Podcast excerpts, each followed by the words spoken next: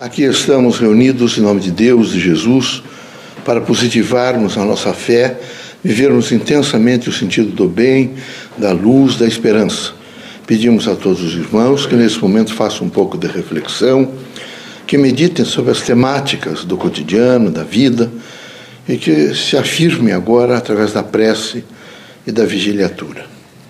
Pai, reunidos em vosso nome, com a certeza de que teremos mentores espirituais, mensageiros de Jesus Cristo, vosso Filho, pedimos que o nosso cotidiano seja sempre da força da nossa convicção, naquilo que realmente pensamos, sentimos, avaliamos e vivemos. Que não nos falte nunca a força do Evangelho de Cristo, que possamos, em todos os sentidos do nosso pensamento, do nosso sentimento, ser, possa ser marcado pelo bem, que o bem se expresse sempre no nosso, na dimensão nossa do fazer, no buscar, no realizar, que haja sempre essa força construtiva para a humanidade, portanto, para todos nós. Em vosso nome, em nome de Jesus, nosso Mestre, dos guias amigos e protetores, demos por aberto o nosso humilde trabalho. Que assim seja.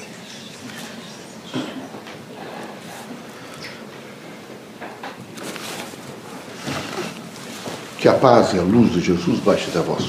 Que as forças que emanam da sabedoria divina do Pai recaia até o vosso espírito, penetre em vosso coração e brilhe sempre no vosso lar. Leocádio José Correia, boa noite.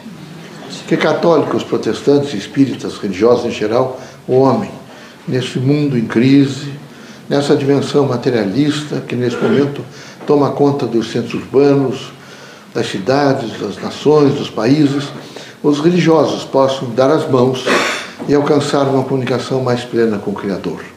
Queremos que os irmãos sejam fortes, esse é o momento é onde cada um deve procurar despertar, descobrir no outro o que há de melhor. Os irmãos devem necessariamente procurar viver a força do amor, da tranquilidade e da fé. É preciso ter, mais do que nunca, nos momentos de crise, a coragem, o espírito crítico, o poder de renúncia e a capacidade da serenidade. O cotidiano do homem bom é sereno, por isso é necessário que os irmãos pensassem em termos de serenidade, que os irmãos falassem em torno da serenidade, e que os irmãos realizassem a vida, o trabalho, através da força da serenidade. Queremos que os irmãos, todos os dias, sob todos os pontos de vista, façam o exercício da fé no Criador, e assim sejam plácidos, bons, amigos, compreensivos, justos, que não fiquem permanentemente a descobrir sempre o que há de pior da outra pessoa, mas descobrir sempre o que há de melhor suscetibilizá-la ainda a momentos melhores, vivendo sempre a integração com a humanidade. É difícil, a terra é difícil. Aqui todos vêm para uma grande escolaridade. Por isso era necessário que os irmãos soubessem que qualquer variável que os irmãos tomarem, encarnados, sempre será de escolaridade. Sempre escolaridade. Sempre há irmãos nossos que vão nos ensinar. Por exemplo, há irmãos nossos que vão nos ensinar, vez, algumas vezes, através da dor a irmãos nossos que vão suscetibilizar a momentos novos da nossa vida.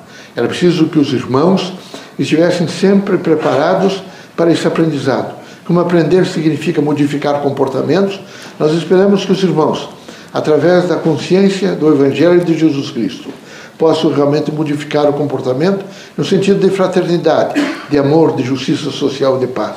Queremos que os irmãos, sempre vivendo esse intenso sentido de unidade, o Criador, a criatura e toda a dimensão da humanidade, os irmãos possam dizer sempre que são felizes, que estão dispostos a administrar a vida e que têm a força do perdão.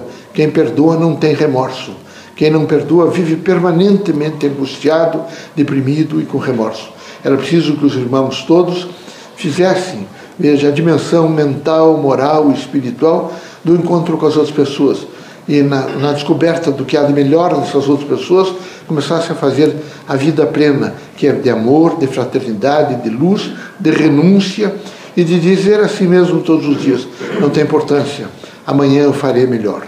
Deus os abençoe, Jesus os ilumine. Permitido pelo Criador, saiam os irmãos curados de todos os males, seja de ordem física, moral ou espiritual. Deus seja conosco.